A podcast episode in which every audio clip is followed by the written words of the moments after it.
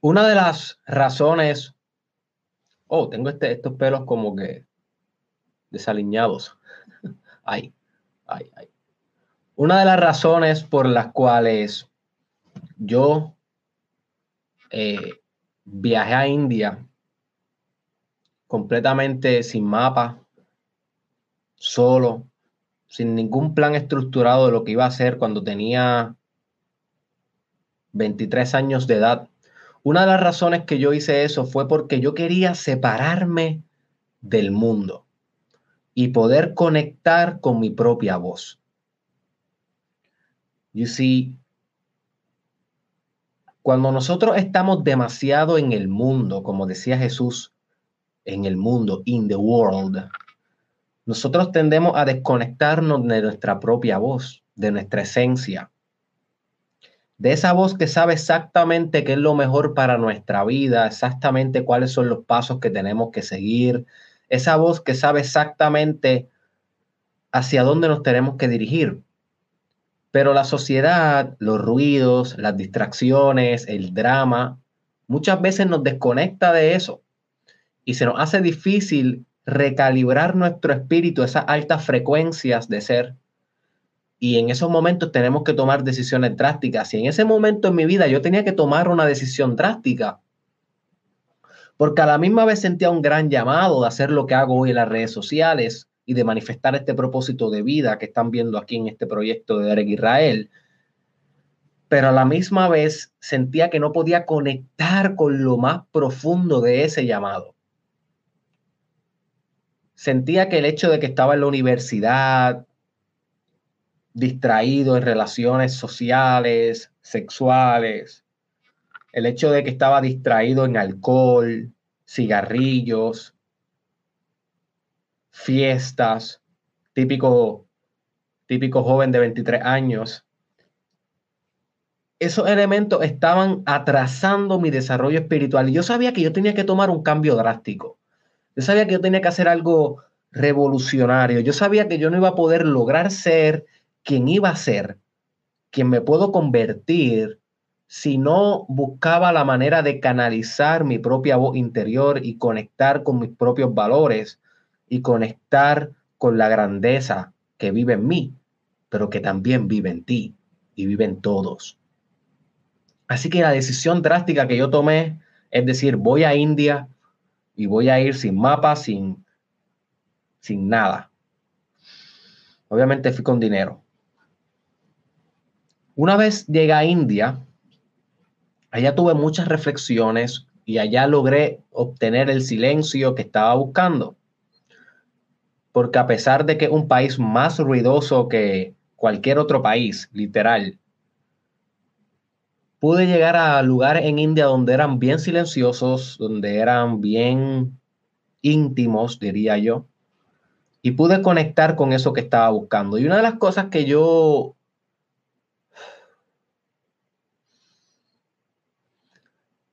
descubrí en ese viaje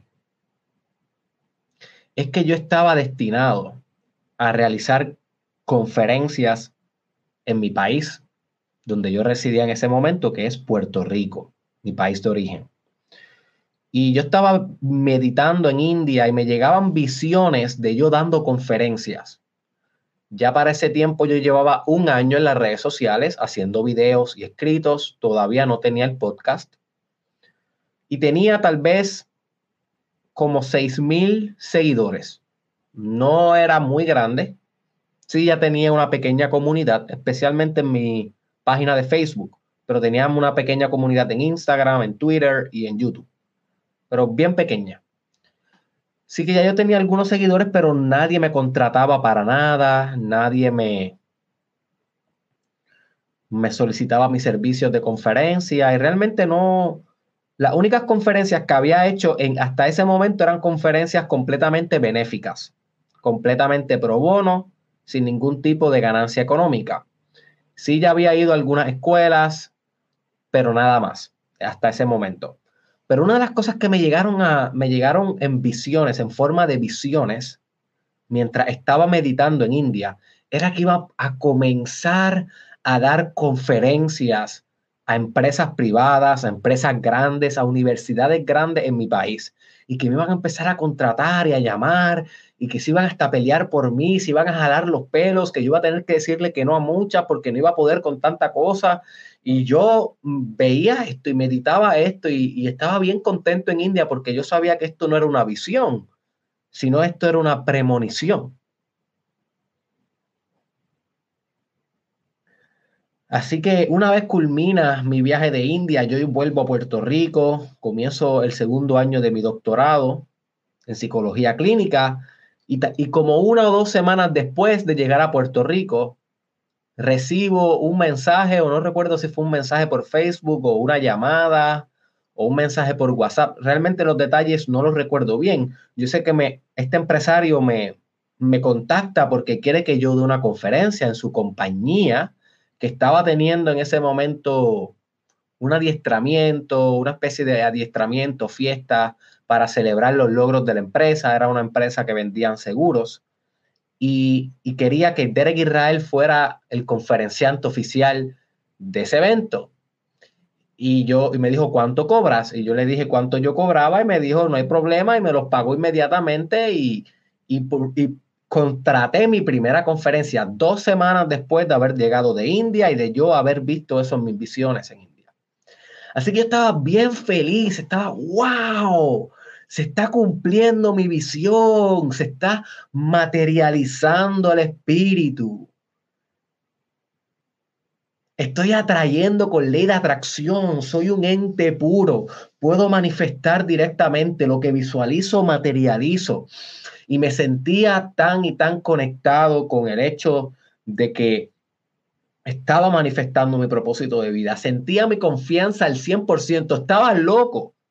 Estaba loco, loco, loco de que llegara ese día para, para que fuera mi primer día. El día uno, donde iban a comenzar grandes conferencias de Derek Israel. Ni siquiera doctor Derek Israel. Estaba en segundo año de doctorado y me tardé cinco en lograrlo. Así que estoy hablando de simplemente Derek Israel. Así que llega el día, yo me levanto bien emocionado, me pongo la, camisa que me, me, gustaba en ese momento, me lavo bien la boca, me doy un bañito, me peino bien bonito.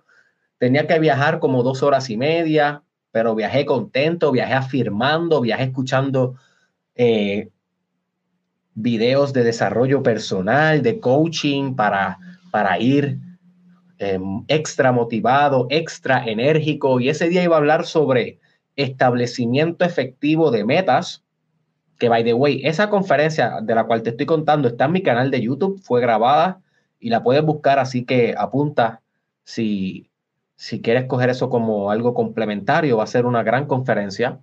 Se llama Establecimiento Efectivo de Metas. Derek Israel en mi canal de YouTube. Establecimiento efectivo de metas. Dura como 45 minutos y es muy buena. Así que yo llegué al frente del lugar, me parqué, estacioné mi vehículo, lo detuve y miro el reloj y me faltaban como 10 minutos o tal vez 15 minutos para la hora en que yo tenía que, que entrar y reportarme. Así que yo digo, pues mira, estos 10 o 15 minutos, déjame cerrar los ojos aquí en mi carro y déjame, déjame meditar, déjame meditar lo mejor que pueda, cuestión de centralizarme bien. Así que apagué mi carro, cerré los ojos y comencé a meditar preparándome para lo que iba a ser una gran conferencia. Y mientras estaba meditando me empezaron a tocar la puerta no la puerta del carro, la puerta de mi corazón, los pensamientos negativos. Siempre tienen que estar, ¿ah? Eso no podemos dejarlo en ningún otro lugar, eso no podemos sacarlo de las historias. La mayoría de los coaches les encanta hablar, coaches, psicólogos, gurus, personas que hacen algo similar que yo, les encanta hablar de cómo tienen éxito, pero no se recuerdan también de mencionar la parte donde estaban arrastrándose por el piso y sangrando por la boca, que es parte esencial de todo journey, de todo hero's journey, de todo viaje de héroe.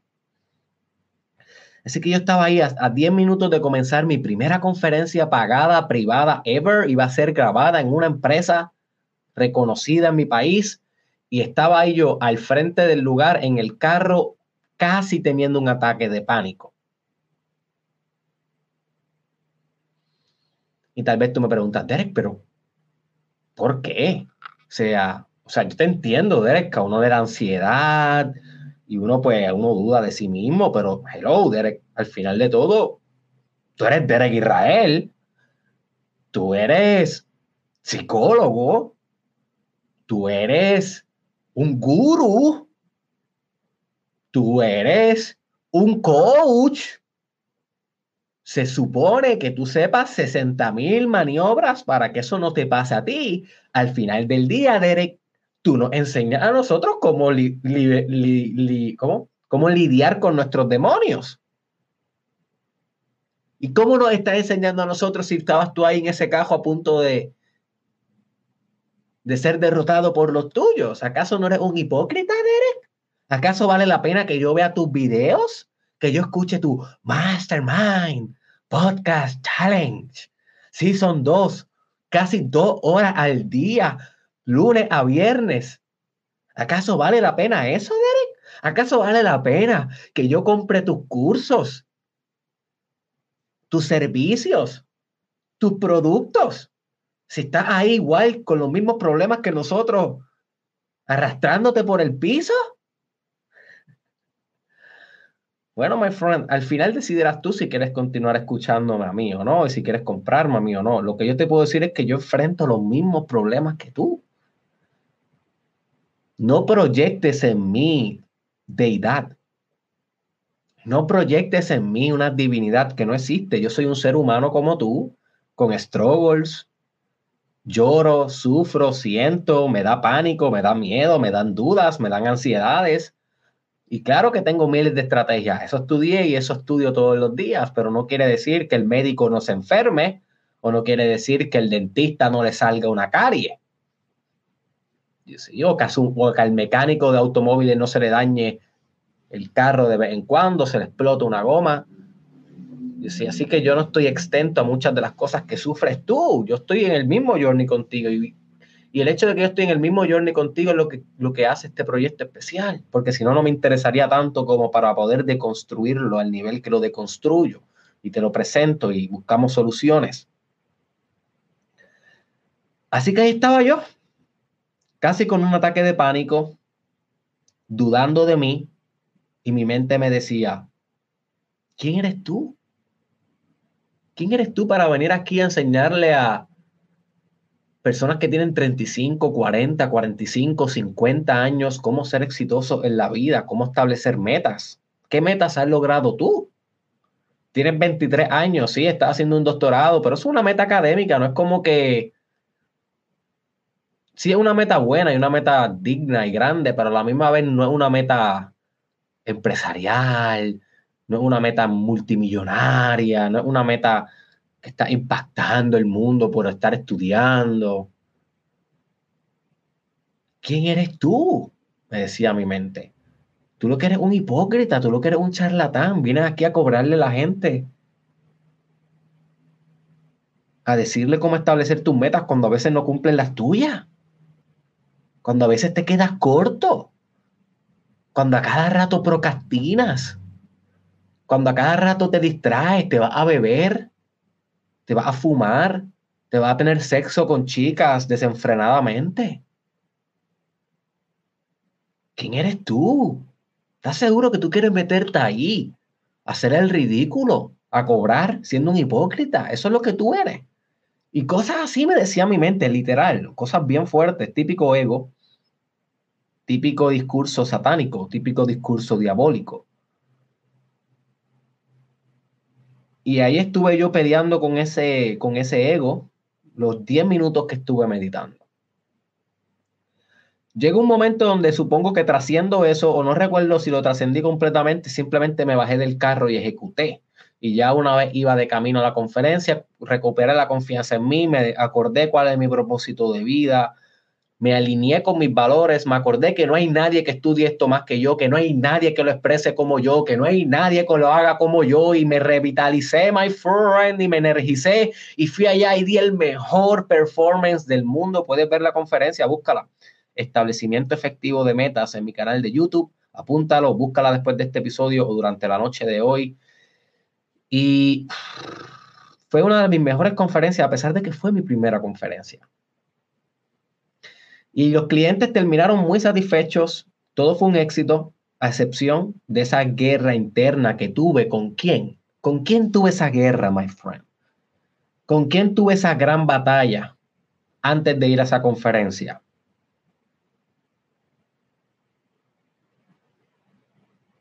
Esa gran batalla la tuve con mi máximo competidor.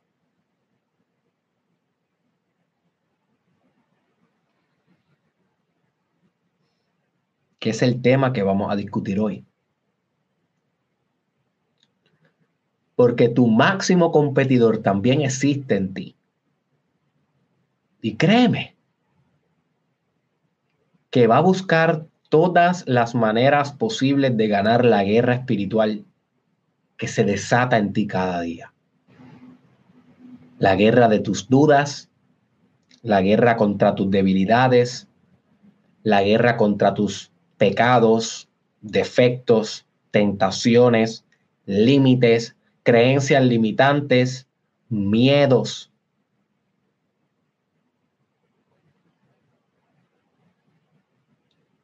El máximo competidor va a destruir tu vida si no tomas este asunto con máxima seriedad, penetración y potencia. Y exactamente a hacer eso es lo que yo te voy a enseñar a hacer hoy. Así que quédate hasta el final. Comenzamos con el podcast.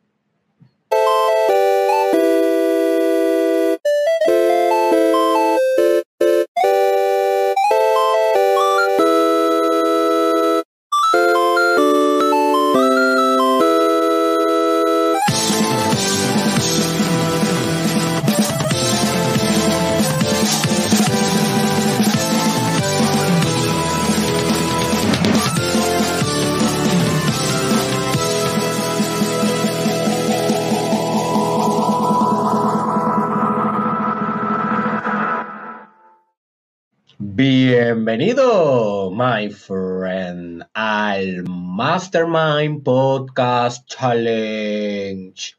Sí,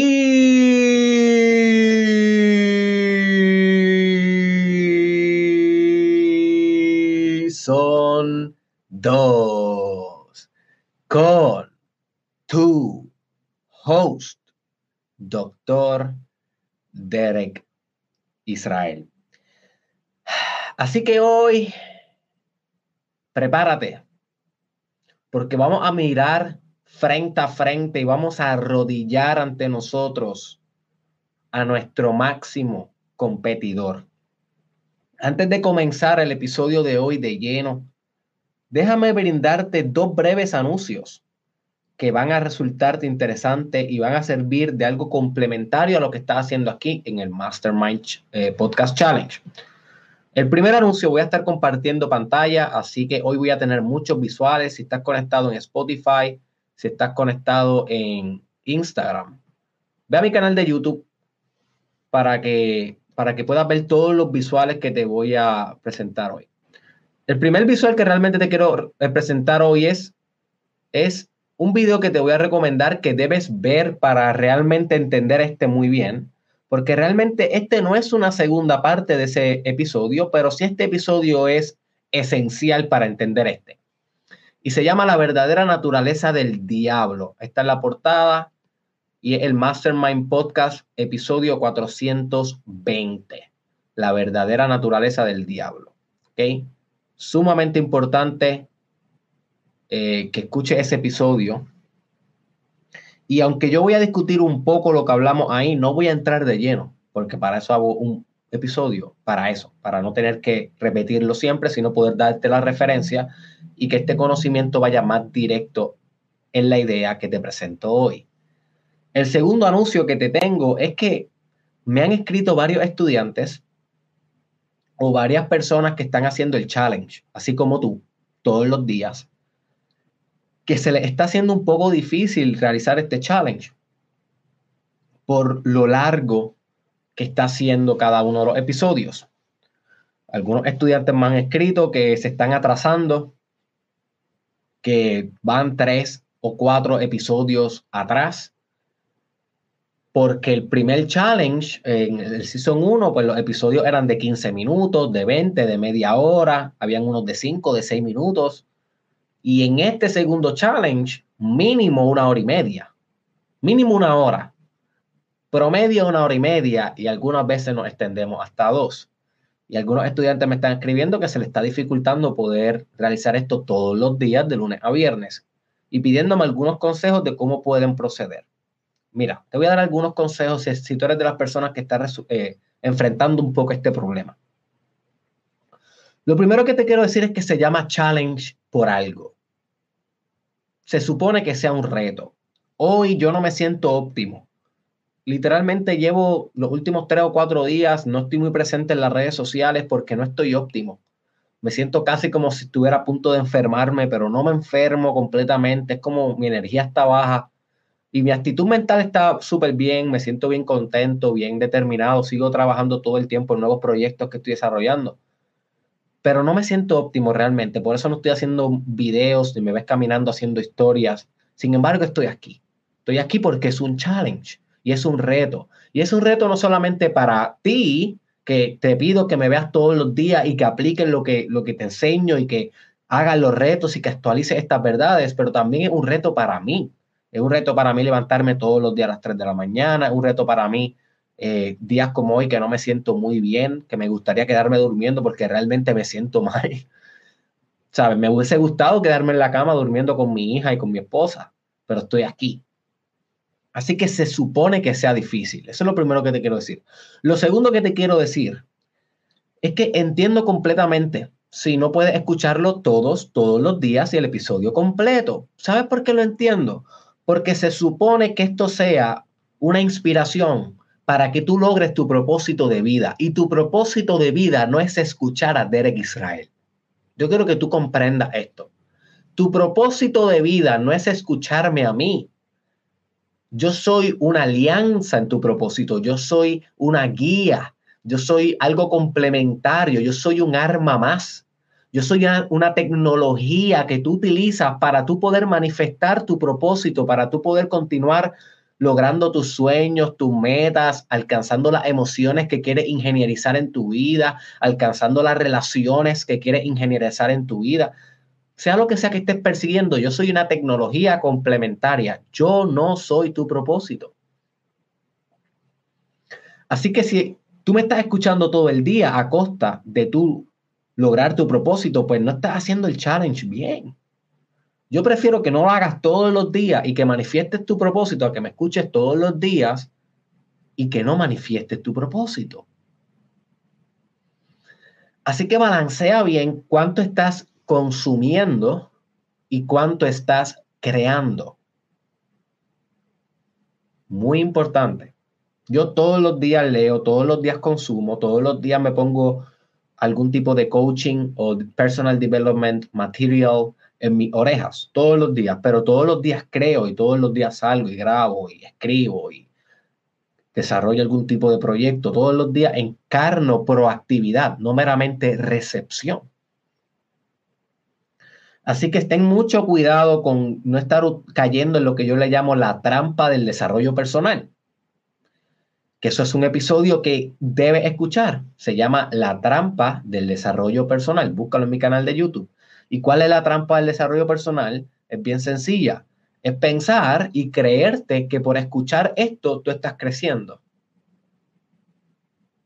Esa es la trampa del desarrollo personal. Y es una trampa que caemos todos. Todos los que nos gusta este tipo de contenido, de mejorar como personas, de autocapacitarnos, de desarrollarnos espiritualmente, todos caemos en esta trampa, que es pensar que nada más el escuchar ya tú estás haciendo trabajo. Y realmente sí, pero no. Si estás haciendo trabajo, estás pensando, estás llegando a nuevas conclusiones, estás adquiriendo nuevas ideas, pero realmente el trabajo está cuando implementas, cuando actualizas la verdad, cuando sales a la calle a hacer lo que tienes que hacer, y la calle obviamente siendo una representación, cuando sales a la jungla, a tu propia jungla, a cazar lo que deseas cazar. Así que sé sabio cuánto consume este contenido versus cuánto está actuando tu propósito de vida. Siempre que tengas el debate en tu mente de escuchar a Derek Israel o cualquier otro coach o cualquier otro libro o cualquier otro psicólogo versus hacer algo por tu propósito de vida, algo que va a movilizar tu destino hacia adelante. Siempre que tengas ese debate, ve con tu destino.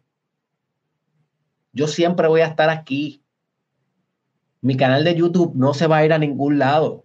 El episodio se queda grabado. ¿Qué importa si te atrasa? Un sábado coge y lo haces tres, cuatro de corridos. Un domingo coge y lo haces cuatro de corrido y te conectas el lunes live. Pero si hay unos dos o tres días que tú tienes que estar all in en tu propósito, ve all in en tu propósito. Y por último, quiero decir que lo entiendo Realmente mi intención es hacer los episodios muy largos. Lo que pasa es que estoy descubriendo la magia que hay en realmente darte información holística y completa y de construir un tema profundamente. Y esto yo no lo puedo hacer en 10 minutos.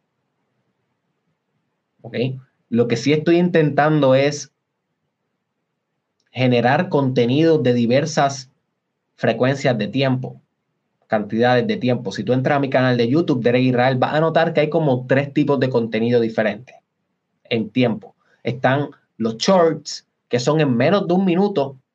Yo te doy una idea.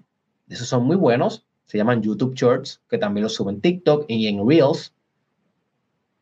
Y están los videos que yo le llamo videos normales, que duran de 5 a 15 minutos. Una pequeña conversación, casi siempre caminando por ahí en mi celular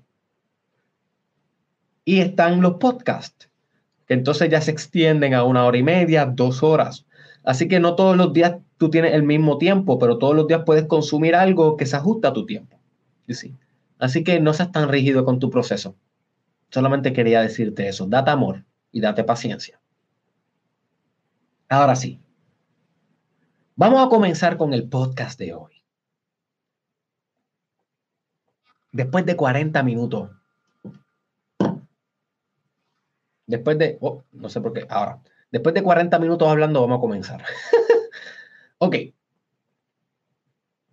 Ahora sí, los que están en Instagram, los que están en Spotify, los que están en Apple Podcasts, vayan a mi canal de YouTube porque voy a enseñar unos visuales necesarios para comprender el podcast de hoy. Y voy a comenzar. No voy a decir nada. Solamente quiero que veas esto y que te preguntes qué tienen estas figuras que te voy a, presentar, qué tienen estas figuras en común. Míralas bien, medítalas bien, dalo todo de ti. No hay, no hay contestación buena ni mala, pero dalo todo de ti. Si me puedes dejar un comentario en, ahora mismo en vivo sobre qué piensas de estas figuras, déjamelo inmediatamente. No importa si ya yo estoy explicando lo que son, déjamelo porque quiero saber qué tú pensaste. Y aunque no lo estés viendo en vivo, interactúa en los comentarios porque así vas cementando lo que vas aprendiendo aquí. Comenzamos con la primera imagen.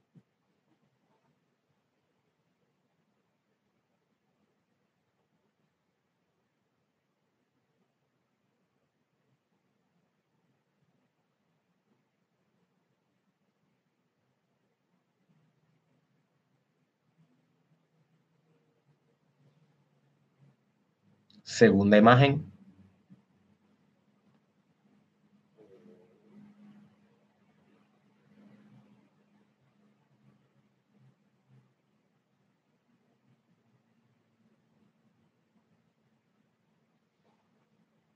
Tercera imagen.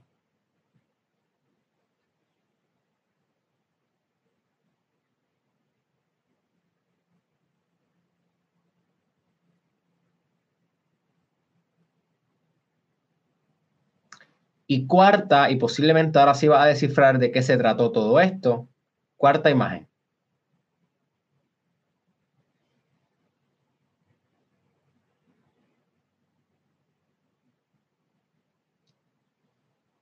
Muy bien. Ahora que viste esas imágenes que te presenté en mi streaming oficial a través de mi canal de YouTube, ¿qué tienen esas imágenes en común? ¿Qué piensas que tienen en común?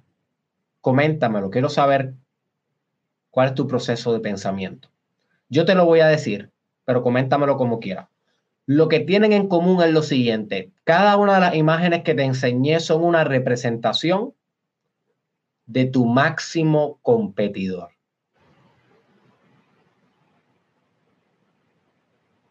Conocido también como el adversario,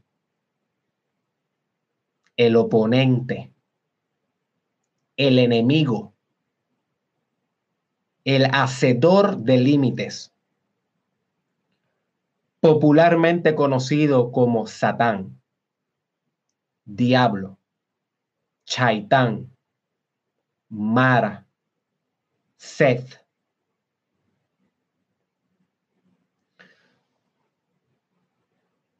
Las imágenes que te presenté son representaciones religiosas del mismo concepto en diferentes religiones.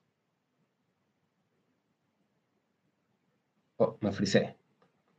Ahora, volvimos. Estamos aquí. Fue que me frisé. Ok. Las imágenes que te presenté son imágenes que ofrecen el mismo concepto en diferentes eh, religiones. Por ejemplo, el primero que te presenté. Este es un dios egipcio conocido como Seth, que representa el dios del caos o el máximo ponente de oros. Aquí el segundo que te presenté es Mara, que representa el oponente, el adversario, el máximo tentador del Buda de Guantánamo, ¿ok? De Buda, del budismo. Este que te presenté es Chaitán, el máximo tentador de los infieles, según lo describe el Islam. Así que esto viene del Islam. Y este que te presenté último, el más conocido, creo que este es el más familiar que tú estás, porque tú posiblemente vives en una sociedad judeocristiana, que entonces sería Satán, Lucifer, el ángel caído, como le quieras llamar, en el cristianismo, judaísmo y demás. ¿Qué tienen todos ellos en común?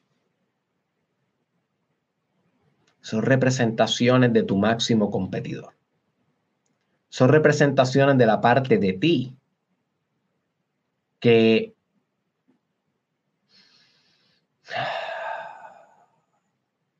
incesantemente va a buscar limitarte, contraerte, encerrarte, rutina, volverte en una rutina o establecerte en una rutina, confinarte a una rutina, aprisionarte a un estándar encajonarte en la parte de ti que te va a tentar, que te va a arrastrar, que te va a atacar espiritualmente. En la parte de ti que es todo lo contrario a tu luz. Y pronto voy a estar haciendo un episodio, lo llevo anunciando con mucho tiempo y créeme, y, algo que me está encantando de este Mastermind Podcast Challenge Season 2, es que tengo unos episodios en mente que yo nada más de pensar en ellos siento la energía transformándose aquí. Y yo sé que cuando saque esos episodios van a ser tan especiales. No son todos, pero hay algunos que me pasa eso. Por ejemplo, me pasó con el de Learning Machine, me pasa con el que vamos a discutir este viernes de la ciencia de, manifestar milagros y me pasa con este de qué es la divina luminosidad, que lo voy a discutir pronto. Luz. Así que tu máximo competidor, por llamarle de una manera más general y no llamarle diablo o satán, que son más cristianos, sino por llamarle más arquetipal, tu máximo competidor, aquello que compite en la guerra espiritual, tu máximo competidor es incesante en su, en su agenda. Y tal vez tú me dices, pero parece un, un cura o, un sacerdote de esos random que dice, no escuchen al enemigo, no escuchen al oponente. Y realmente, mira, no quiero escucharme así, pero tienen razón. No importa de qué, de qué iglesia o de qué ramificación religiosa, la persona que te diga eso, que te diga, estamos en una guerra espiritual, eh, hay el enemigo, hay un oponente, hay una, hay una continua lucha. No importa el paradigma por el cual te lo esté diciendo, puede ser budista, puede ser hinduista, puede ser cristiano, puede ser católico, anyways, cualquier ramificación, te están diciendo una verdad. Tal vez es una verdad obviamente disfrazada de ciertos paradigmas, porque cada religión es un paradigma, un sistema de creencias, pero sigue siendo una verdad. Es una verdad actualizable.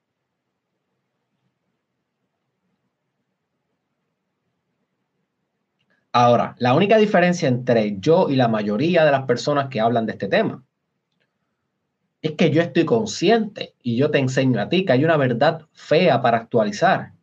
Y digo fea en el sentido de que no es muy bonita de tragar. Y es el hecho de que Tú eres responsable de todas las operaciones de tu máximo competidor.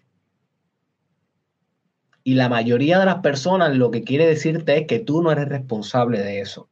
Que tú estás aquí y el máximo competidor está afuera y que el máximo competidor Busca la manera de comprometer tu agenda y comprometer tu destino y tu propósito y tu linealidad y tu verticalidad y que tú no tienes nada que ver y que todo tu rol básicamente es vencerlo a través de restricción, a través de valores y a través de dirección en tu vida, de mantenerte en ayuno, oración y todas las técnicas que te recomienden. Y yo no te estoy enseñando eso. Yo te estoy diciendo que tú eres completamente responsable de todas las maniobras del máximo competidor, porque en el último análisis tú y el máximo competidor son uno.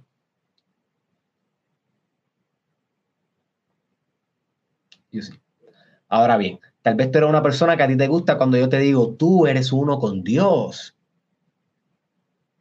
Y eso se, escucha lindo. Eso se escucha como que, uh, oh, soy uno con, con, con Dios. Soy uno con la conciencia infinita. Wow, yo lo sabía. Pero es que cuando yo te digo tú eres uno con Dios, estoy implicando que al ser uno con Dios eres uno también con el diablo, con el máximo competidor, con el límite, con todo aquello que es caótico en la existencia, porque si Dios es todo, por definición también acapara la oscuridad de la existencia. Si no, no es un Dios omnipotente. Y sí.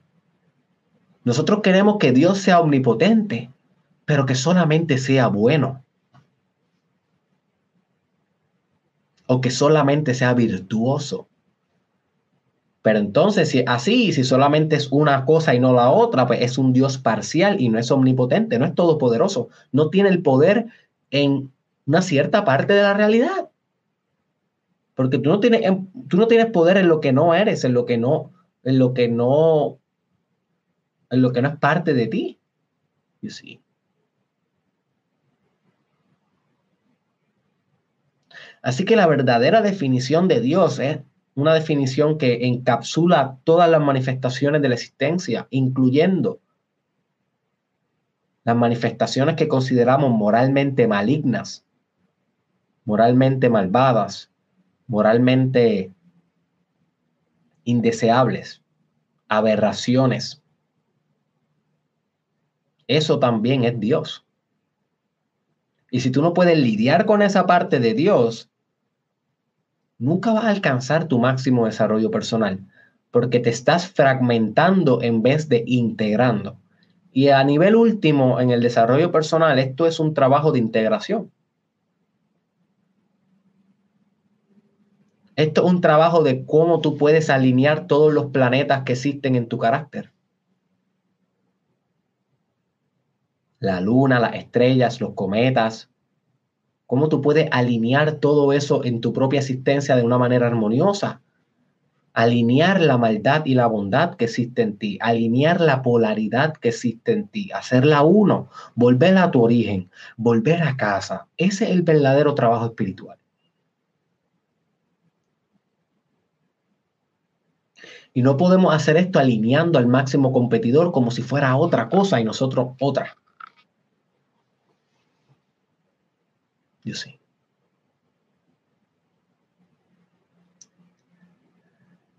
Así que, ¿quién es exactamente el máximo competidor? El máximo competidor no es alguien en específico y no es algo en específico, muchas cosas y a la vez es ninguna. Así que durante el podcast de hoy yo te voy a estar mostrando algunas facetas del máximo competidor o algunos problemas o algunos obstáculos que él te va a presentar en diferentes partes de tu vida para que tú desarrolles sensitividad ante la guerra espiritual que está pasando todo el tiempo en tu vida. ¿Y cuál es la guerra espiritual que está pasando todo el tiempo en tu vida? Bueno, que tienes a tu máximo competidor pidiéndote algo y tienes a tu luz pidiéndote otra cosa. Y lo que sucede, lo que el Kabbalah te enseña, y este, este término del máximo competidor proviene del Kabbalah, ¿ok? Estoy mostrando aquí un libro que les recomiendo a todos que se llama The Power of Kabbalah, Technology for the Soul, y el autor es Yehuda Berg. Es un libro que les va a ayudar a ustedes a entender bastante lo que estoy hablando hoy. The Power of Kabbalah, Technology of the Soul. Este término proviene del Kabbalah, esto del máximo competidor. Y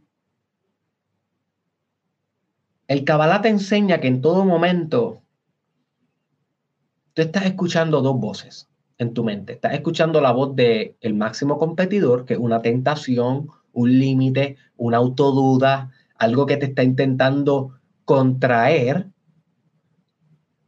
Y también estás escuchando la voz de tu luz, que es una voz progresiva, una voz orientada hacia una dirección de amor, hacia una dirección en conciencia, hacia una manifestación de propósito de vida. Y todo el tiempo estás escuchando ambas. Ahora, el Kabbalah te enseña también que el máximo competidor siempre, siempre habla más duro que la luz, que Dios, que el Espíritu. Así que las voces de tu máximo competidor se escuchan como si fueran de bocinas, que están a todo volumen. Sin embargo, la voz de la luz se escucha sutil, se escucha casi como un suspiro. Así que mi meta con este podcast de hoy es que tú puedas tener más sensitividad a la voz de tu máximo competidor versus la voz de tu luz para que puedas maximizar las veces que sigue a tu luz en vez de a tu máximo competidor. Y de la manera como voy a hacer esto es que te voy a mostrar diferentes facetas en donde el máximo competidor impacta tu vida y cómo lo hace, cuál es su estrategia. Y luego te voy a ofrecer unas soluciones pragmáticas de cómo puedes vencer a tu máximo competidor. ¿Ok? Así que quédate hasta el final. Algo que tienes que comprender es que el máximo competidor es más allá de tu ego. Es algo más allá de tu ego. Sin embargo, tu ego como una identidad restringida e individual y separada del mundo, también es considerada parte esencial de tu máximo competidor. Especialmente en el budismo siempre ha asociado al ego como el enemigo. El ego siendo esa identidad tuya que te da, que te da eh, características de lo que eres y lo que no eres, gustos, actitudes, todo lo que tú te identificas para el budismo, es el enemigo, porque eso es lo que te lleva al deseo. Y eso es lo que te lleva a querer cosas en la vida, identificarte y a, pegar cosas, lo cual corrompe tu camino espiritual, que tu camino espiritual, según el budismo, debe ser buscar la unificación total, nirvana, la última iluminación, el último desprendimiento de tus apegos, a través de alcanzar la compasión infinita. Así que sí, tu máximo competidor es tu ego, pero es más allá que tu ego. Podemos conceptualizar o imaginar que el máximo competidor es una fuerza natural en la existencia más allá de ti, más allá de tu ego. podemos conceptualizar que el máximo competidor es el arquetipo de la sombra. Y si estás familiarizado con mi trabajo y mis podcasts sobre arquetipos, sabes de lo que te estoy hablando. Si no, busca en mi canal de YouTube la serie de reproducción arquetipos. Derek Israel Arquetipos y ahí te va a salir todos los videos de los diferentes arquetipos que voy discutiendo a medida que vamos avanzando en el podcast. Y el más representativo del máximo competidor es la sombra. Tengo varios videos de eso. Y representa toda la zona oscura de tu mente, toda la zona oscura de tu ser, toda la zona maligna, instintiva, que no tiene ningún tipo de moral ni sofisticación, ningún tipo de espiritualización. Es bruto. Es crudo esa parte de ti que es cruda, bestial, animalística, amoral, pervertida, aberrante. Eso es la sombra.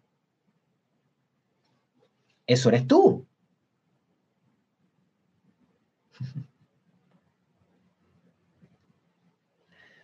Pero es mucho más, como va a aprender hoy. Así que una de las facetas en como el máximo competidor puede manifestarse en tu vida para que tengas conciencia, tengas mayor sensitividad, es como el máximo manufacturador o manufacturador, manufacturador, creo que se dice así, manufacturador de trucos.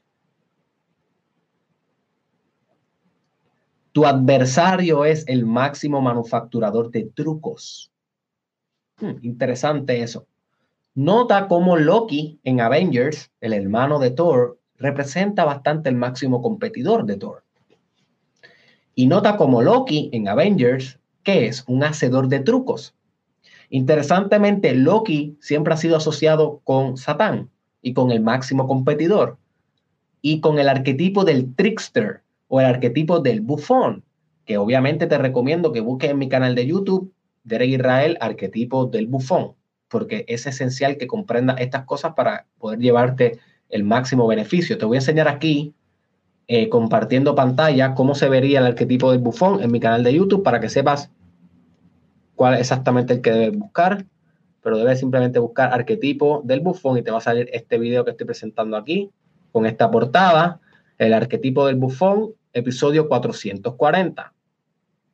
el arquetipo del bufón tiene muchos matices, como te enseño en ese episodio. Tiene el comediante, tiene el full, el tonto, tiene el payaso y uno de ellos es también el hacedor de trucos, el que te engaña, el Loki de los Avengers. Ese es el arquetipo del bufón. Y el enemigo, el máximo competidor, es aquel que manufactura los mejores trucos.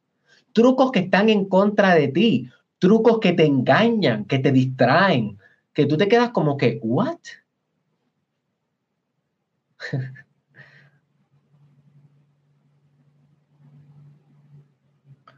y no solamente son trucos que están en tu mente, no solamente son autosabotaje, sino también son trucos que se manifiestan a través de otras personas. Porque comprende, al Dios ser todo, incluyendo tu máximo competidor, Dios se manifiesta a través de trucos que te hacen las otras personas el límite que te establecen otras personas, los no que te dan otras personas que te hieren, esos no que comprometen tal vez un poco tu propósito, que te atrasan en la vida, ese no en la entrevista de trabajo, ese no en la primera cita con esa chica que tanto te gustó, esos no que representan barreras y obstáculos en tu destino, en tu vida, en tus metas, esos no son muchas veces trucos ingenierizados por el máximo competidor. Así que nota cómo esto sale de tu mente y se emerge o se sumerge, debería decir, en la metafísica de la realidad. Se sumerge en la manifestación de tus circunstancias. Hmm, interesting. Se sumerge en la media que te llega al celular, los anuncios que te quieren distraer, que te quieren hacer un truco. Mira este truco con este curso que yo te voy a vender, te vas a hacer millonario en tres días. Ven, ven a mi curso, en tres días te vas a hacer millonario. Y tú estás ahí viendo este anuncio y sintiéndote mal porque no eres millonario, porque no eres afluente, afluyente o no eres próspero. Y está esta persona que sí lo es, supuestamente, y te va a enseñar a ti a hacerlo y ya te estás sintiendo mal. Y aunque no emprendas el curso, nota cómo fue un truco para desviarte a lo que realmente importa en la vida, que no es ser millonario, sino es ser próspero a través de tu propio esfuerzo. Porque a través de ser próspero, a través de tu propio esfuerzo, no solamente genera riqueza que puedes utilizar para compartir con los demás, para impulsar movimientos sociales positivos, para crear grandes, grandes cambios culturales y sociales, pero sino también para crecer en el camino, porque la afluencia de, eh, requiere crecimiento. Tú no puedes, tus tu, bolsillos no crecen sin que tu mente no crezca. sucede a veces, pero no, no, no la mayoría del tiempo. La mayoría del tiempo suceden a proporción. A medida que tú vas creciendo como persona, tus bolsillos van creciendo porque reflejan tu crecimiento personal.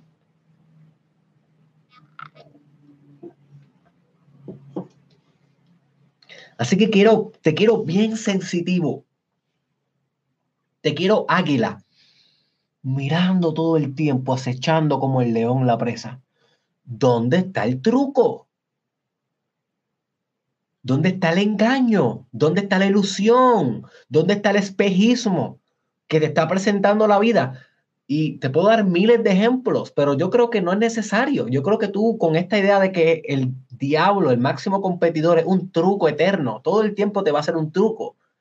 Yo creo que ya eso lo puedes conceptualizar. Si eres hombre, te voy a dar algunos otros ejemplos, porque sé que hay veces que estas ideas son tan abstractas. Si eres hombre y tú le estás diciendo, y esto es algo que me hace mi esposa todo el tiempo, y ella no lo entiende, y yo se lo digo, esto se llama chitty test en español no es tan bonito el nombre, pruebas de caca, vamos a decirlo un poco más sutil, pruebas de caca.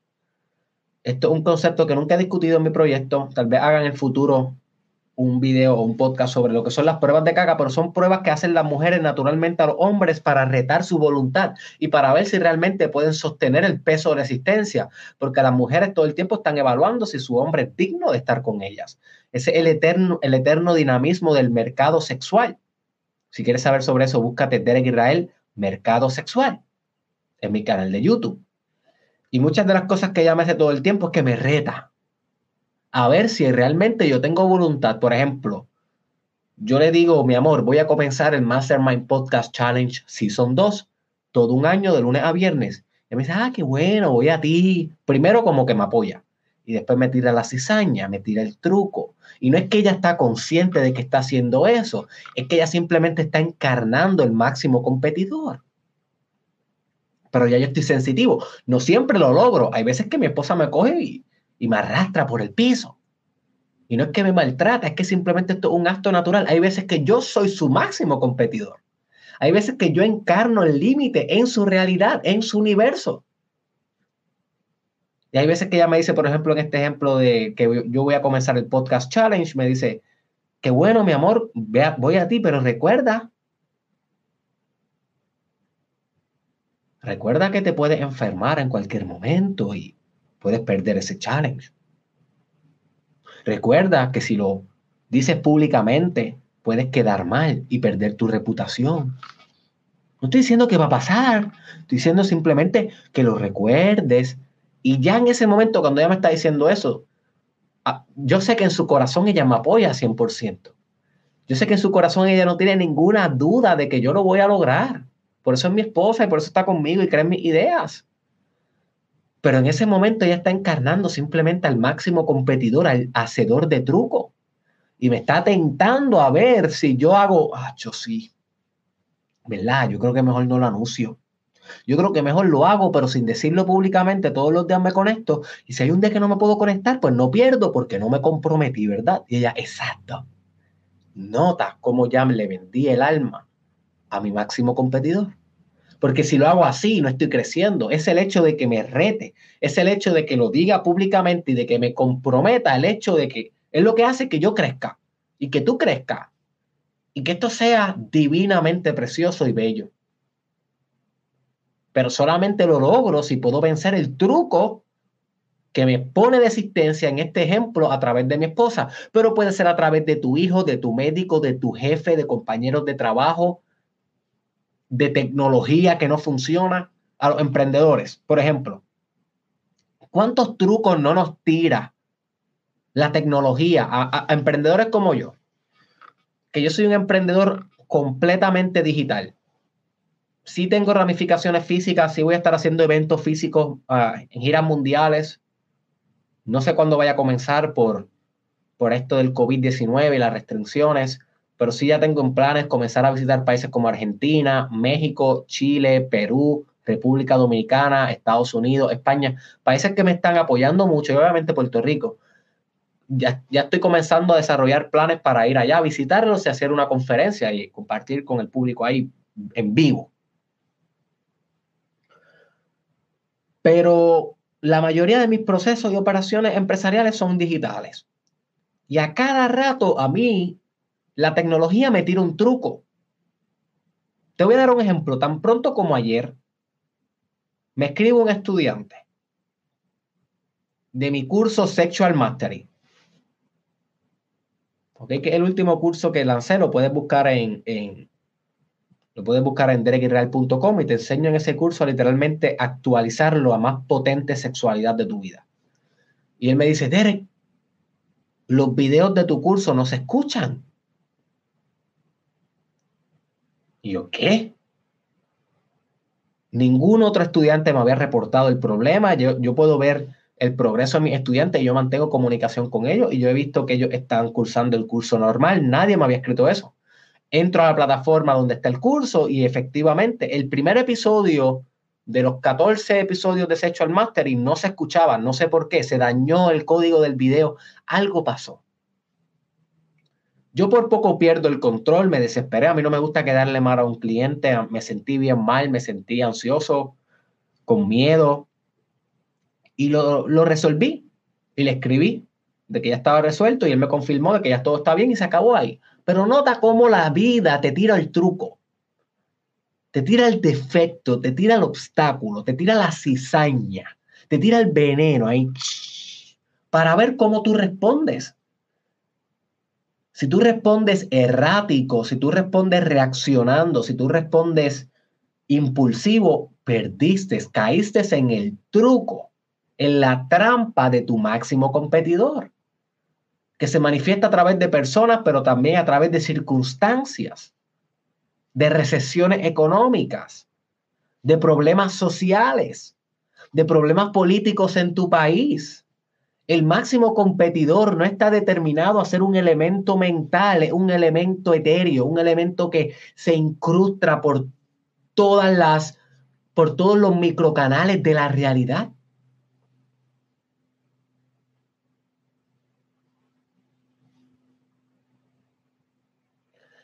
La segunda faceta que yo quiero que comprendas sobre tu máximo competidor es que incita reacción. Tu máximo competidor incita reacción en vez de proactividad y respuesta deliberada. Esa es la meta más grande del máximo competidor. Que tú reacciones. Cuando tú reaccionas, tú realizas una conducta sin premeditación. Eres impulsivo.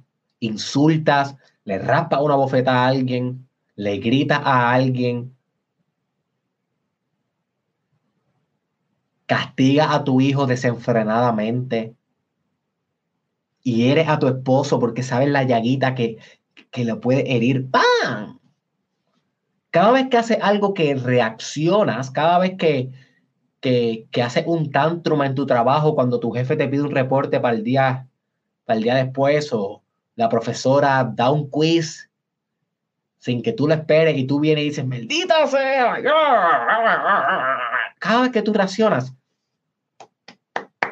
Merry Christmas, perdiste la batalla contra tu máximo competidor, ganó. Eso es lo que él necesita. Eso es todo lo que él necesita, que tú reacciones. Porque cuando tú reaccionas, tú lo encarnas a él. ¿Y quién es él? El eterno caos, la eterna entropía.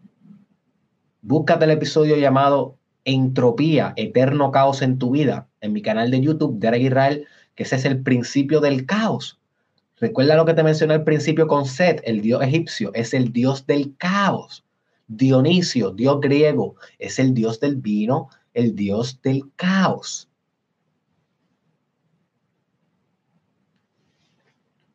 Siempre y cuando tú seas proactivo y deliberado ante la respuesta que asumes en la vida, estás encarnando a Dios. Estás encarnando a la luz estás encarnando el principio teleológico en ti, es otro episodio que te recomiendo. Principio teleológico. Te voy a compartir pantalla para mostrártelo. Un episodio esencial. Lo puedes buscar en mi canal de YouTube. Principio teleológico. Es este. Tiene la, la viejita en el loading de YouTube Principio teleológico, episodio 223. El principio teleológico es un principio que todo el tiempo te impulsa hacia el futuro en vez de hacia el pasado, es lo contrario a lo determinado. O eres determinado o eres teleológico, te impulsa hacia el frente o te impulsa hacia atrás. Cada vez que reacciona, estás haciendo el amor con tu máximo competidor, cada vez que respondes deliberadamente, cada vez que respondes proactivamente está haciendo el amor con Dios, con el principio teleológico.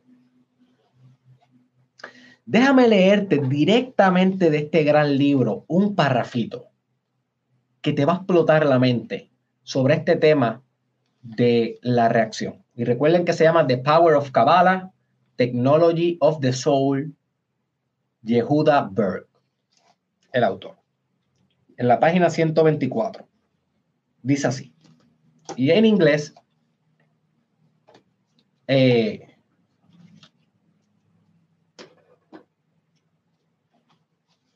pero lo voy a traducir. Dice, The opponent has fooled us into believing that we are victims of outside forces and other people's actions. He has convinced us that our enemy is some other person instead of our own reactive nature. All the while, he hides in the shadows of our minds, lurking in the dark recesses of our beings, so we never know he exists. He inflates our egos so we think we are brilliant and in control of our lives. All the doubts we have about his existence are his doing. El oponente nos ha engañado en pensar de que somos las víctimas de fuerzas externas y de las acciones de los demás. Nos ha convencido que nuestro enemigo es cualquier otra persona excepto nuestra propia naturaleza reactiva, que reacciona. Todo este tiempo se esconde en las sombras de nuestra mente y nos hace pensar y nos hace creer que no existe. El hacedor de truco, la ilusión, el, el espejismo, el engaño infla nuestro ego para que pensemos que somos brillantes y que estamos en control de nuestra vida. Todas las dudas que tenemos sobre si existe o no el máximo competidor son sus hazañas, son parte de sus trucos. Voy a compartir pantalla aquí para enseñarte otro texto que te voy a compartir. Hoy vengo fire, my friend. Y esto lo, leí ayer, haciendo research para el episodio de hoy. Dice así, la palabra Satán viene, déjame leerlo en inglés primero. The word Satan comes from a, a Greek word meaning adversary or other side. Okay? Satan, therefore, is our adversary who often shows up as ego, instigating every form of re reactive behavior. In the Kabbalah Center, we know him as the opponent. ¿Ok? Así que la palabra Satán viene de una palabra griega que significa adversario o el otro lado. ¿Ok? O tu otro lado, el oponente. Por lo tanto, el adversario es aquel que se muestra frecuentemente como tu ego, como tu ego, instigando cualquier forma de conducta reactiva, impulsiva. ¿Ok? En el Kabbalah, como ya tú sabes, se conoce como el oponente. Así que, ¿cuál es el punto esencial de esto que acabo de discutir aquí, estas referencias que te di? Que cada vez que tú reaccionas, perdiste. Eso es todo lo que tienes que comprender. Esto, esta es la idea central de todo este, de toda esta literatura que te estoy presentando. Cada vez que tú reaccionas, perdiste. Así que mantente medido. Mantente premeditado. Sé proactivo. Responde en vez de reaccionar. Piensa antes de actuar. El enemigo también se incrusta en tu existencia a través de ser un ego egoísta. Y nota cuando digo un ego egoísta, porque no todas las facetas de tu ego necesariamente son basadas en tu adversario. Hay cosas de tu ego que las puedes utilizar para el favor de la humanidad, para el progreso, para la divinación, para la manifestación pura de luz. Algo que he aprendido con los años es que el ego no es enteramente malo.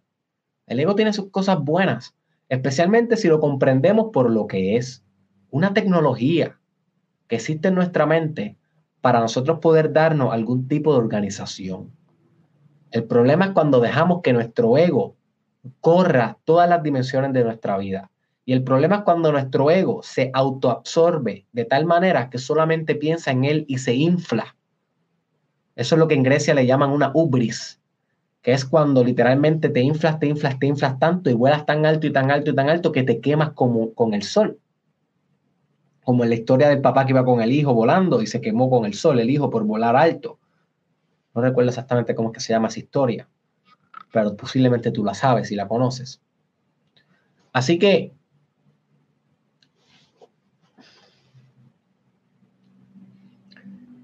no necesariamente tu ego es tu adversario. Es cuando tu ego se vuelve egoísta que es que tenemos el problema. ¿Cuál es la solución para un ego egoísta? Es bien sencillo. Es bien sencillo, una humilde palabra que nos enseñó Jesús. Y es humildad.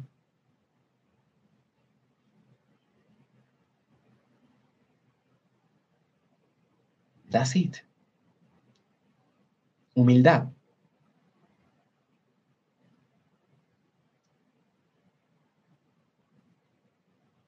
Y es algo que se te va a hacer difícil hacer. Al menos a mí se me hace a veces difícil ser humilde.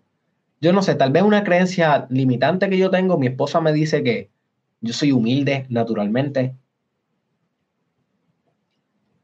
Pero a veces yo pienso que el adversario me gana y yo no soy tan humilde como otras personas pudieran pensar. Pero ese es mi propio journey. Yo no sé cómo tú me percibes, pero yo, por lo menos, lo que yo pienso de mí es que hay veces que mi ego sube demasiado.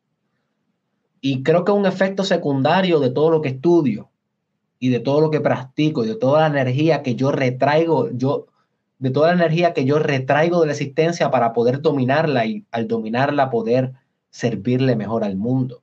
Eso viene con un costo. ¿ok? Y hay veces que la energía que yo retraigo, que yo succiono tanto, que yo saco de las profundidades de mí, me sube demasiado y me puedo volver egoico. Eso es como yo percibo. No sé. Déjame saber en los comentarios si tú percibes eso de mí de vez en cuando. Pero sigue siendo la misma respuesta para mí que para ti. La solución a esto es humildad.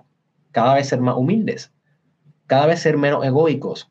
Cada vez fusionar tu ego con el ego universal cada vez fusionar tu ego individual con un ego colectivo, un ego que no piensa en mí, mí, mí, mí, sino que piensa en nosotros y puede servirles a nosotros. No a mí, mí, mí, mí. Yo sí.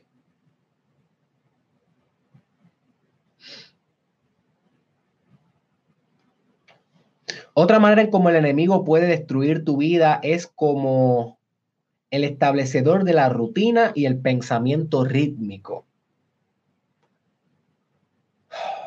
Hay un gran libro que se llama Outwitting the Devil de Napoleón Hill, Burlando al Diablo en español. Y ahí él establece ese término del pensamiento rítmico, él le llama hypnotic rhythm. Pero básicamente es cuando tú tienes un mismo tipo de mindset, un mismo tipo de pensamiento rutinario una y otra vez. Eso también es trabajo de tu máximo competidor. Porque nota que el hecho de que tú mantengas tu misma rutina todos los días, el hecho de que tú mantengas tu misma limitación, básicamente lo que estás haciendo es haciendo el amor con tu máximo competidor. Eso es lo que él quiere. Él no quiere que encarnes tu máxima luz. Y no es que no quiera eso porque es naturalmente malvado, es porque naturalmente la existencia es basada en contraste. Si no hubiera un máximo competidor, no hubiera dinamismo en la vida. Fuéramos todos hadas madrinas volando en un paraíso, tirándonos besos. ¡Mua! ¡Mua! ¡Oh, somos muy felices! What the heck? Esa no es la vida que yo quiero. La vida que, que a mí me resulta virtuosa, una vida llena de retos, de crecimiento, de fracaso, éxitos, trascendencia, una vida de struggle, una vida donde deben haber dos fuerzas compitiendo y en ese dinamismo de irte de un lado hacia el otro, pues que se transforme algo, que se sofistique la existencia, que se sane al mundo. Como voy a discutir este viernes en el episodio Sanando tú, sanas al mundo. Discúlpame, el jueves. Este jueves.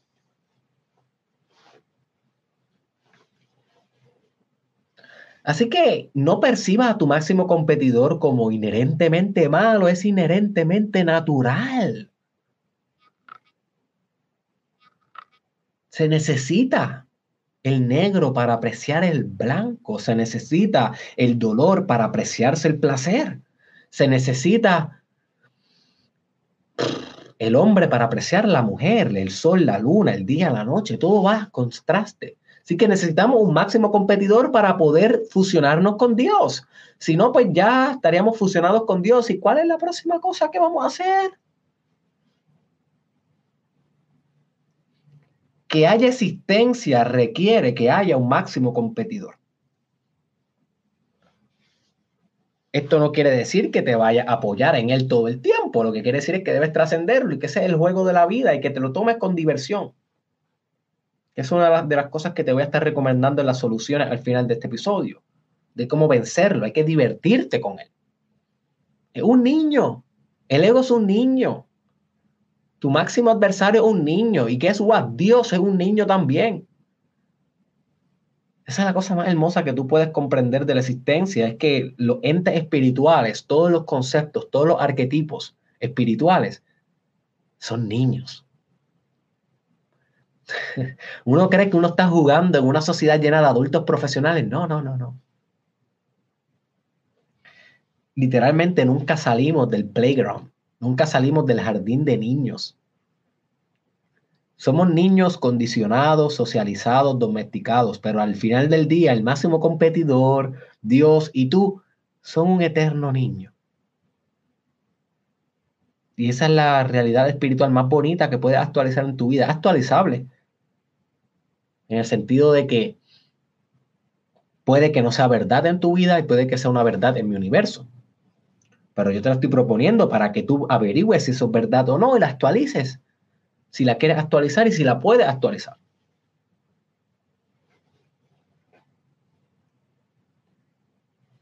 Y si quieres saber más información de eso, te recomiendo que busques o que busques este episodio que te voy a compartir en pantalla, que uno de los episodios de mi serie de arquetipos aquí en el Mastermind Podcast llamado El niño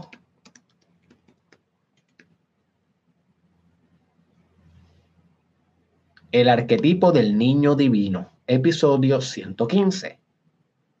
El arquetipo del niño divino, episodio 115. Sumamente recomendado. Otra manera en cómo el adversario encuentra la manera de perturbar tu vida, tu máximo competidor, es a través de duda, miedo y desánimo. ¿Cuál es tu pura esencia, my friend? ¿Cuál es tu pura esencia? Tu pura esencia es potencia, tu pura esencia es exaltación, tu pura esencia es una canalización de progreso, tu energía es naturalmente expansiva. Por eso representamos el universo como algo que se continúa expandiendo y estirando para siempre en todas las direcciones. Esa metáfora universal que pudiéramos pensar que es una realidad cosmológica, pero no lo es. No está probado que el universo se continúa expandiendo. Eso es una teoría, como cualquier otra teoría, como la teoría del Big Bang, por ejemplo, sigue siendo una teoría, es una idea. Pero ¿de dónde proviene esa idea? Proviene de la analogía, de la representación última de que tú como ser humano en esencia eres expansivo Eres creador explosivo, puedes crear desde la nada, hacer algo. El Big Bang, desde la nada, la gran explosión, creó todo el universo y continúa expandiéndose a través del tiempo, creando espacio. Esa es tu verdadera naturaleza o la naturaleza a que tú debieras aspirar en este dinamismo, en esta lucha completamente entre Dios y el máximo competidor, a través de ti, que tú eres la sede de esta guerra espiritual. Sin embargo, a pesar de que esa es tu naturaleza o, la, o, la, o, la, o la, el, lado el lado favorable de tu naturaleza, porque no es que tu máximo competidor no lo es, es tu naturaleza también.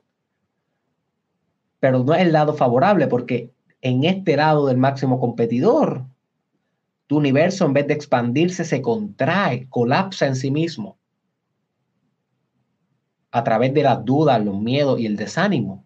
Y nota como en estas teorías cosmológicas de que el universo es continuamente expansivo, ¿cuál es, cuál es la solución que los científicos han llegado, astrofísicos y demás, de que en algún momento el universo va a colapsar en sí mismo. Si se sigue expandiendo, se sigue expandiendo, se sigue expandiendo, va a llegar un momento en donde va a colapsar en sí mismo y, empieza otra vez el proceso. Así que hasta los mismos científicos cosmológicos están ilustrando esta hermosa idea del máximo competidor, máximo contrastor, aquel que contrae, aquel que reduce, aquel que limita. Lo, están teorizando a nivel cosmológico sin saberlo. Al igual que te expliqué que a nivel cosmológico se cree que existe esta energía que se llama dark energy, energía oscura y dark matter, debería estudiar lo que son esas cosas. Pronto voy a estar haciendo episodios sobre cosmología, que es un tema que he estado estudiando ferozmente los últimos seis meses. Me ha estado interesando bastante. Todavía no lo domino perfectamente. Ninguno de estos temas yo los domino perfectamente, pero yo no los traigo hasta que yo no me sienta lo suficientemente cómodo de poder hablar de eso. Y ahora mismo no me siento lo suficientemente cómodo, pero va a llegar el momento en que sí, y voy a traer los temas. Pero Estudiate lo que es la energía oscura, la materia oscura y cómo eso realmente es meramente una representación de lo que antes se conocía como el ether o lo que antes se conocía como quinta esencia, que fue lo que te enseñé en la miniserie de los cinco elementos, que lo puedes buscar en mi canal de YouTube, Derek Israel, los cinco elementos.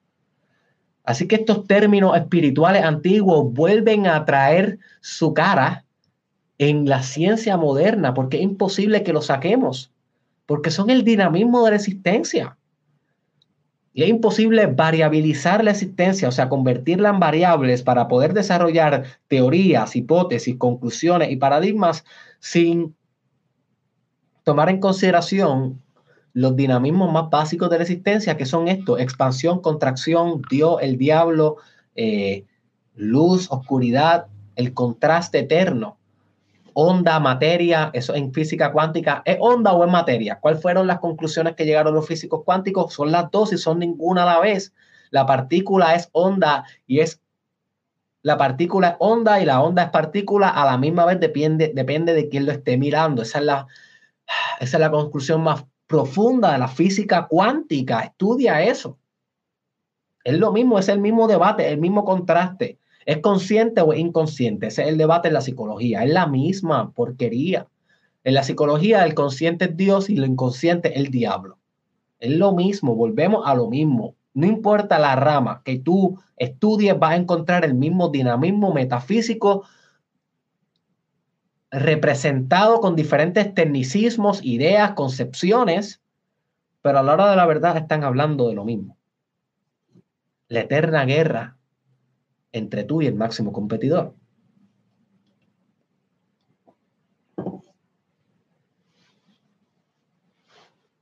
Yo me pregunto si habrá un contenido más profundo que el mío en español. De verdad que yo me pregunto, porque yo no lo he encontrado todavía. Yo digo, diablo, como que donde yo llevo a mis estudiantes, hasta el nivel que yo llevo a mis estudiantes. Y el nivel donde yo llevo a mis estudiantes es solamente yo te puedo llevar hasta un cierto nivel, pero te toca a ti poder sumergirte a un nivel más profundo. Te toca a ti apuntar estas cosas, física cuántica, onda versus materia, cosmología, eh, energía oscura, materia oscura. ¿Qué diablo es eso? Y te toca a ti, después que se acabe esto, googlearlo y buscar videos de eso y, ir más profundo. Porque si solamente me escuchas a mí, es una trampa del adversario. Estás cayendo en la trampa de tu máximo competidor. Que tu máximo competidor te dice, sí, mi amor, sí. Con escuchar a doctor Derek Israel ya está. Muchacho, ese nene es tan inteligente. ¿eh? Que con escucharlo a él ya está. Tú no tienes que hacer nada por ti. Fíjate de eso. Conéctate todos los días con él y ya. Ese es el máximo competidor. El verdadero trabajo es lo que haces por ti. Ahí es donde este, donde este trabajo tiene fruto. Próxima faceta del máximo competidor y vamos para dos horas. Ladies and ladies. Déjame un comentario, déjame saber si estás disfrutando lo que estamos compartiendo, déjame saber qué estás aprendiendo, comenta mientras estás en el podcast, no esperes al final, comenta durante el camino. Recuerda que cuando comentas, cementas. Próxima faceta es que el adversario es la ilusión del límite. Y aquí no voy a expandir mucho porque en el episodio que te recomendé al principio de, de, este episodio de hoy, que fue la naturaleza del diablo en mi canal de YouTube, Derek Israel, la verdadera naturaleza del diablo, en este punto es que yo expando todo el episodio. Así que yo te prometí que yo te iba a decir un poquito sobre ese episodio, pero no te lo voy a repetir aquí. Pero sí, todos los límites que tú percibes que tú tienes en tu vida, todas las creencias limitantes que tú piensas que tú tienes en tu vida son manufacturadas por el adversario.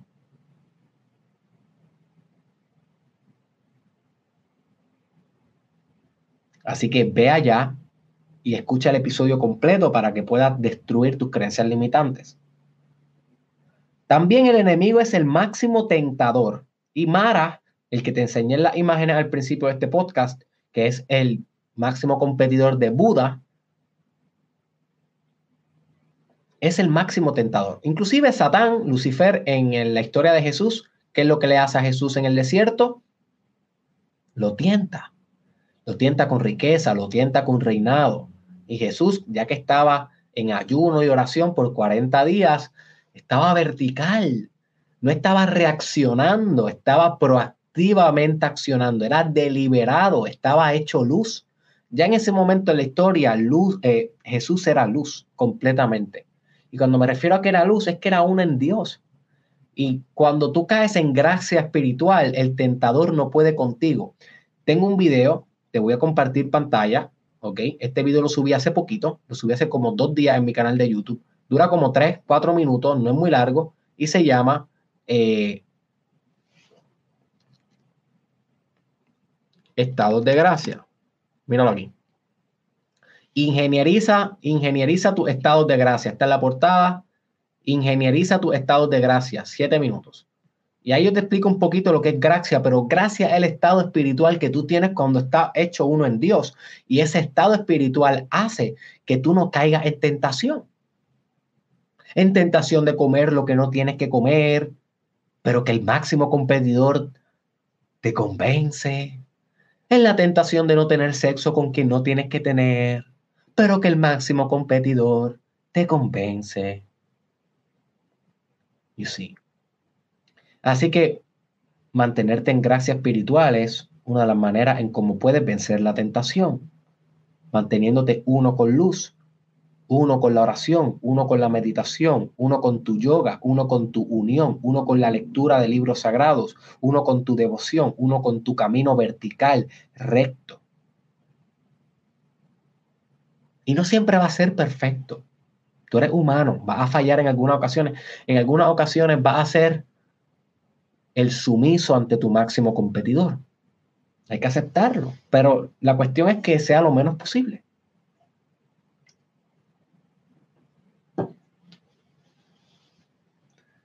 Así que ahora sí, vamos a lo pragmático. Ya te discutí el problema.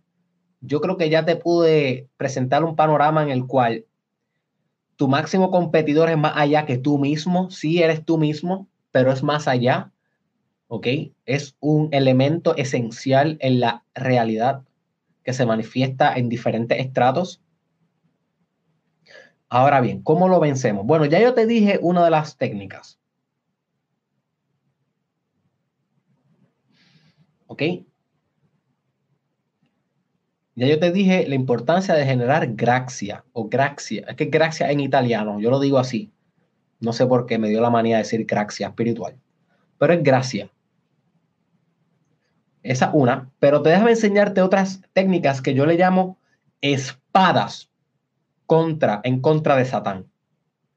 Espadas en contra del adversario, del enemigo, del oponente, de tu máximo competidor. La primera espada en contra del ego, ¿ok? Es amor.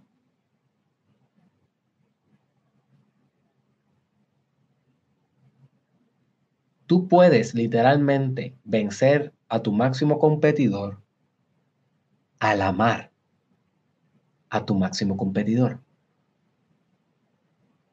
Y eso es lo que sana Loki realmente los Avengers. Nota cómo lo que transforma el personaje de Loki en los Avengers, el hecho de que Thor, a pesar de que sigue, de que siempre están peleando y siempre son el máximo competidor el uno con el otro, Thor siempre ama a su hermano. Y es el amor de Thor lo que transforma a Loki. Y nunca Loki trasciende completamente, no es que alcanza una trascendencia sumamente espiritual, pero sí trasciende un poco. Y por eso nos duele cuando muere en la película. Y si no has visto Avengers, sorry por el spoiler. Darth Vader. ¿Qué es, lo que, ¿Qué es lo que hace que Darth Vader deje de ser el máximo competidor, deje de ser uno con el diablo, uno con el dark side, uno con la sombra, que es el arquetipo del máximo adversario? ¿Qué es lo que hace que Darth Vader trascienda? Recontextualice, reinterprete y se integre en una personalidad más sofisticada y amante. Es el amor por su hijo.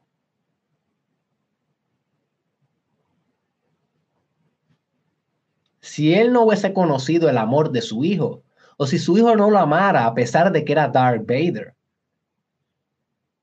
Star Wars hubiera acabado diferente. Hubiera acabado similar a Harry Potter que Voldemort nunca pudo conocer el amor. Y es bien lamentable, porque era el mejor mago de todos los tiempos. A mí me encanta Harry Potter. Pero Voldemort nunca puede trascender, por eso muere. ¿Ok? Por eso no se convierte como Vegeta en Dragon Ball Z o Dragon Ball Super. soy un fanático de eso también. Que Vegeta sí era el máximo competidor de Goku, pero ¿qué pasa? Conoce el amor a través de Goku. Goku en Dragon Ball Z comprende esto y yo tengo la fantasía de algún día escribir un libro de esto. Y yo estoy desarrollando más de 40 libros a la misma vez. Prontamente va a estar saliendo el primero, todo en dereguirral.com. Pero este no lo tengo oficial. Esto es simplemente una fantasía que yo tengo. De que algún día me gustaría escribir un libro sobre cómo realmente Jesús, eh, Goku es amor. Y siempre que yo voy a decir Goku me confundo y digo Jesús porque es, la misma, es el mismo arquetipo. Y Goku, cada vez que pelea con uno de sus enemigos en Dragon Ball Z, luego sus enemigos se vuelven sus amigos. Los que logran trascender, por ejemplo, Yamcha, Piccolo, Vegeta, Frieza, ahora estamos viendo como pareciera que se va a unir con Goku. Vamos a ver si trasciende a su ego. Eh, los androides. ¿Ok? Todos esos fueron en algún momento u otro enemigos de Goku. Una vez pelean con Goku, que es el principio del amor, los enemigos se espiritualizan y trascienden. Así que con el amor tú puedes vencer a tu máximo competidor. La segunda espada contra el máximo competidor es compasión. Esto fue lo que tuvo que usar Buda para vencer a Mara. Si tú estudias budismo, Buda estaba debajo de un árbol, el árbol de la sabiduría, meditando y Mara se le aparecía tentándolo, tentándolo, tentándolo, tentándolo. Y él tuvo que desapegarse completamente del mundo y fusionarse con la eterna compasión. Y ahí es donde llega Nirvana, a la máxima iluminación, a lo que el cristianismo le llamamos salvación.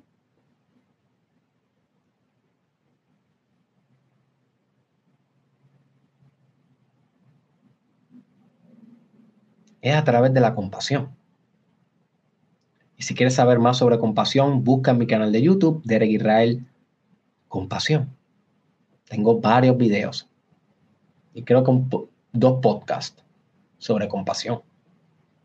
Muy importante. Otra espada en contra de tu máximo competidor, chequeate esta. Perdón. Perdonar. Perdonar a tu máximo competidor. Perdonar a tus errores, perdonar a tus defectos, perdonar a tus dudas, perdonar a tus miedos, perdonar a los momentos donde te has quedado corto. Eso es parte de tu poder amar a tu máximo competidor. Y tengo episodios sobre el perdón, así que búscate Derek Israel perdón o perdonar y vas a encontrar sobre eso. Otra espada en contra de el máximo competidor y esta espada es, una de mis favoritas. Es una de mis favoritas. Es tan, es tan fuerte para mí esta espada que yo tengo hasta un curso de esto. Y es la espada del propósito de vida. Cuando tú tienes un propósito de vida bien claro, cuando tú sabes exactamente el por qué tú estás aquí en esta vida, cuál es tu razón, cuál es tu misión, tu máximo competidor se queda corto. Porque no importa las tentaciones que te lance, los trucos que te lance, los límites que te lance, al final de día tú los vas a penetrar como te enseñé en el episodio llamado Penetra la realidad. Búscalo en mi canal de YouTube, Penetra la realidad. Al final del día los vas a penetrar con tu direccionalidad, con tu voluntad pulsante y afilada. Otra espada, y que coincidentemente tengo un curso de esto, es meditación. Y tal vez tú me dices, ay, ahora todos los cursos tuyos son las, son la, este, todos los cursos tuyos son las espadas. Qué conveniente, ¿ah? Para que compremos los cursos. No, es que realmente yo los cursos que hago son porque son las cosas más importantes que yo he encontrado para, para volver al espíritu, para volver a mi máximo yo, a mi máxima esencia, a mi máxima potencia y maximizar la probabilidad que yo tengo de tener un impacto en el mundo. Yo hago los cursos, yo hago los cursos basados en las espadas, You porque son lo más que funciona. O sea, ¿qué más? ¿Qué más que no sea meditación, amor propio, propósito de vida? ¿Qué más?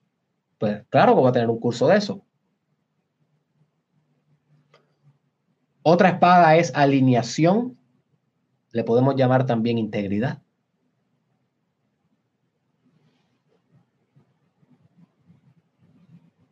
Y tengo un episodio sobre integridad. Voy a estar haciendo la parte número 2 pronto en el podcast, pero puedes buscar la parte 1 Derek Israel Integridad en mi canal de YouTube.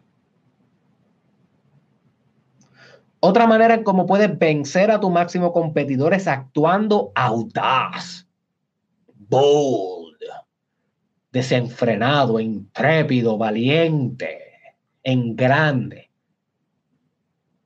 Porque recuerda que tu máximo competidor te quiere encajonar, te quiere establecer en la rutina, en el pensamiento rítmico, que siempre vayas con el mismo ritmo, con la misma vibración.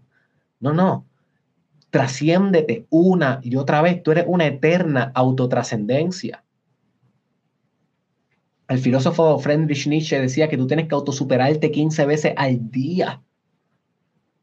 Autosuperarte, autotrascenderte desencajonarte, salir de la caja donde están metidos.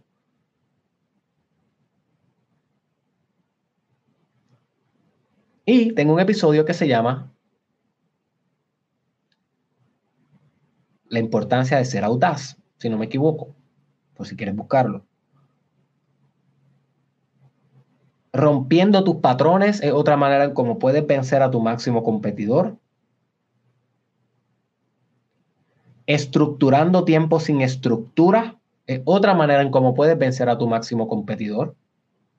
Y hice un video de eso hace poco, está en mi canal de YouTube, lo puedes buscar, se llama Estructura tiempo sin estructura, o sea, siendo libre. Recuerda que el máximo competidor lo que quiere es que tú tengas la agenda llena. Agenda llena en tareas vacías. En reuniones, en Netflix, en conversaciones del día, conversaciones cotidianas, conversaciones que no tienen ningún tipo de propósito, en la social media, viendo el que se pone la peluca y baila y no te enseña nada en la vida. Eso es lo que realmente quiere el máximo competidor.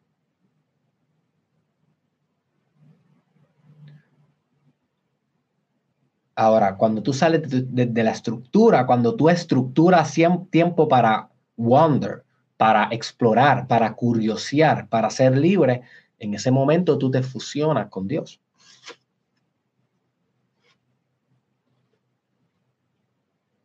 Otra manera en cómo puedes vencer a tu máximo competidor es reinventándote cada seis meses. Y me refiero a reinventándote completo completo, completo, completo, completo. Algo similar a lo que hago yo. Nota como cada seis meses yo soy un Derek bien distinto y lo voy a continuar haciendo por el resto de mi vida, porque es que yo comprendo que en la reinvención es donde se encuentra la innovación y la salvación. Si no me reinvento, muero. Y no físicamente, pero espiritual, emocional y psicológicamente no voy a ser relevante.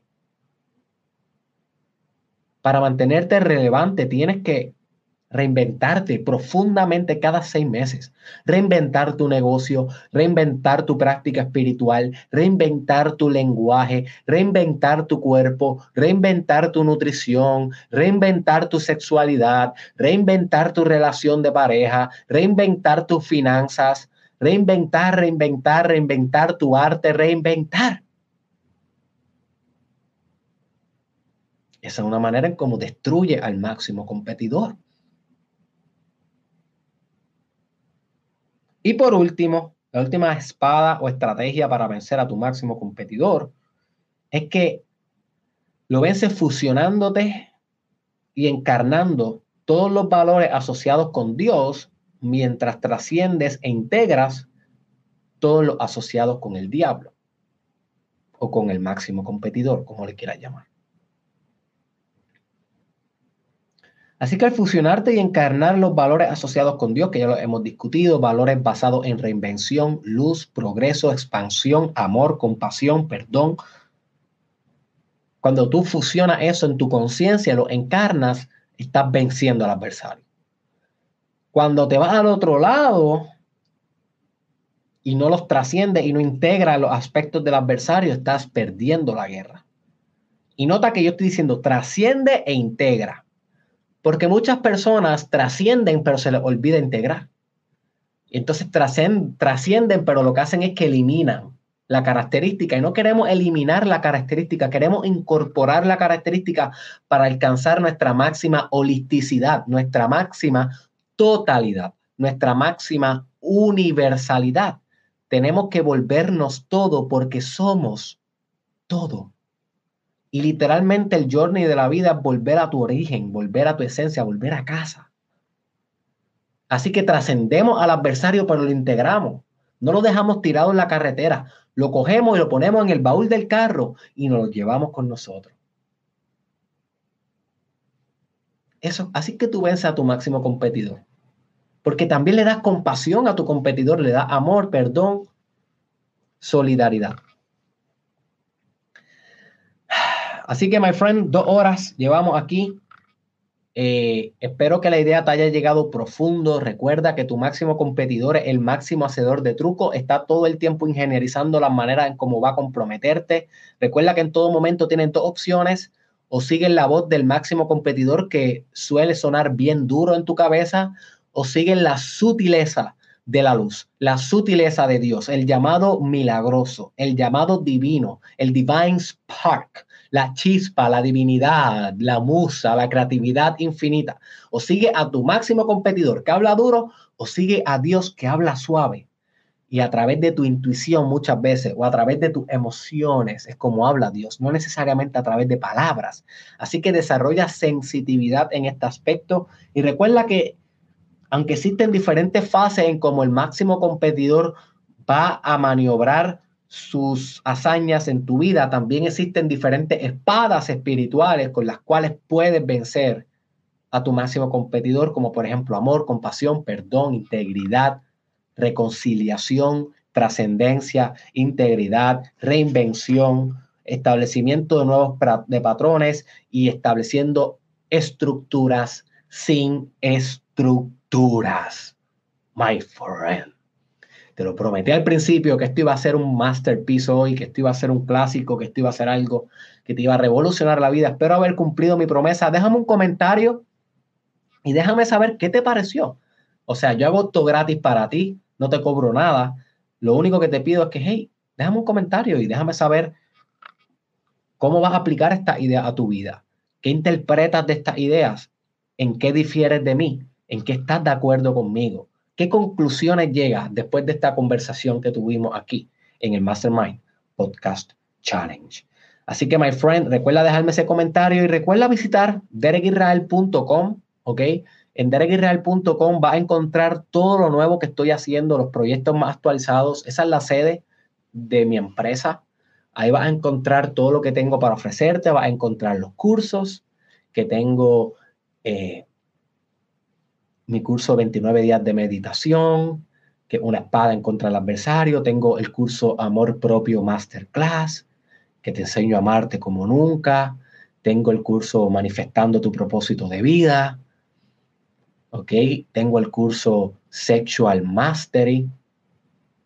Y prontamente voy a estar lanzando cursos sobre creatividad, sobre volverte influencer, sobre hiperproductividad, sobre relaciones de pareja, ¿ok?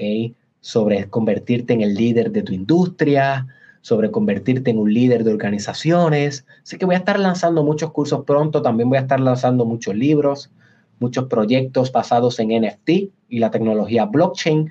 Así que si tú quieres realmente estar al día sobre todo lo que yo te tengo para ofrecer a nivel de servicios, productos y contenido gratis, ambas, todos, todo lo vas a encontrar en derekisrael.com. Así que cada vez que te acuerdes, visita y expande con tu doctor Derek Israel. Nos vemos la próxima.